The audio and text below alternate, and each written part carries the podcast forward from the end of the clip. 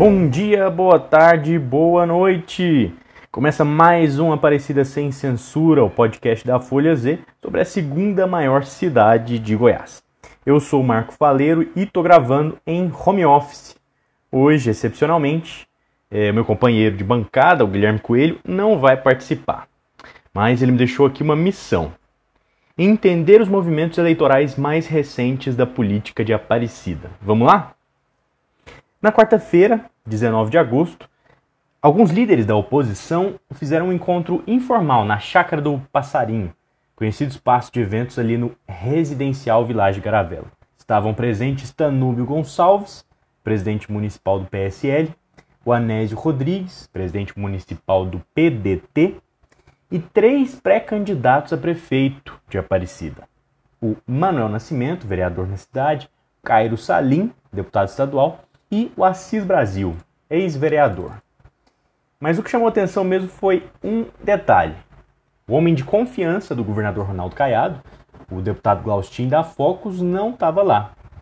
Será que esse movimento indica uma rebeldia da base caiadista dentro de Aparecida? Vamos por partes. Não é à toa que o Glaustin acabou se consolidando como uma referência do governador para a política de Aparecida ele foi fundamental para a campanha em 2018 e ele também não abandonou o governador depois, nem no auge do lockdown aqui em Goiás, ali em março, é, que trouxe muita impopularidade para o governo, e também não abandonou quando o governador teve aquele ligeiro rompimento com o presidente Bolsonaro, que também foi um desgaste entre o eleitorado mais conservador aqui em Goiás. E é por isso, por essa lealdade toda, e está todo mundo esperando o desfecho dessa articulação. Enquanto o Caiado tenta convencer Glaustin a lançar uma candidatura, Glaustin parece que ainda não está convencido de que essa é a melhor estratégia, porque ele sabe que ele não pode disputar essa eleição sem ter a mínima chance de vencer. E outra coisa que ele sabe também com certeza é que derrotar o Gustavo Mendanha em 2020 e toda a popularidade atual que ele tem vai ser muito, mas muito difícil. E o pior é que, caso a derrota seja retumbante, Glaustin vai ficar prejudicado em qualquer voo posterior, até mesmo na reeleição à Câmara em 2022. Os outros candidatos, pelo contrário, eles têm até a ganhar, até mesmo se perderem no primeiro turno. Para o deputado Cairo Salim, por exemplo, qualquer porcentagem de votos é um ganho de eleitorados em Aparecida. Ele que é ex-marconista, tem base eleitoral em Goiânia.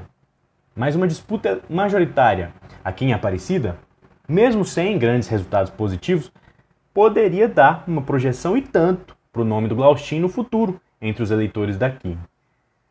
O vereador Nascimento, por sua vez, ele está restrito à determinação do partido, do, do seu partido Democratas, que inclusive ele preside em Aparecida.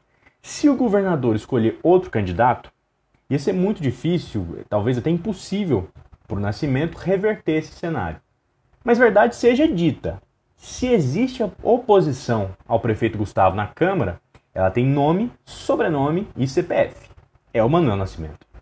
Mas, mesmo sendo essa referência toda, ele pecou, não investindo no diálogo e na articulação com grupos mais amplos dentro de Aparecida. E o que dizer do PSL? O partido está aberto para diálogo, claro, mas o tamanho da negociação que teria que ser feita para colocar o Caiado e o deputado delegado Valdir no mesmo palanque não está escrito. Valdir rompeu com o governo poucos depois das eleições e, se for candidato de fato, que ainda é um mistério, tem só algumas indicações nesse sentido, se ele for candidato, tudo indica que ele vai ser um candidato independente em Aparecida. Por fim, o que se pode dizer com segurança sobre o PDT da deputada Flávia Moraes é que ele não vai caminhar com Valdir. E é fácil entender por quê. Porque sustentar o nome do delegado na eleição em Aparecida poderia resultar uma perda de votos para a deputada entre os eleitores aparecidenses, quando ela fosse buscar, por exemplo, a reeleição em 2022. Dentro do município, o partido parece ainda um pouco perdido. Ele rompeu com a gestão Mendanha para poder se aproximar de Glaustin mas agora dá alguns sinais de arrependimento, porque o deputado ainda não lançou a campanha e essa indecisão é difícil para as articulações prejudica dentro do grupo de pré-candidatos. Quem vai ceder nessa queda de braço, hein? Ainda está difícil de saber. Mas isso tudo, claro, só tem importância se de fato acontecer a candidatura de oposição governista em Aparecida. Uma possível aproximação entre Caiado e Mendanha pode acabar resultando num verdadeiro banho de água fria para os oposicionistas na cidade. Esse foi o 14 episódio do Aparecida Sem Censura. Se você gostou, deixa aí um comentário para estimular a gente a fazer mais vezes o podcast semanal. É sempre bom ter esse feedback com a galera que escuta. Por hoje, a gente fica por aqui. Então é isso, um abraço e até a próxima!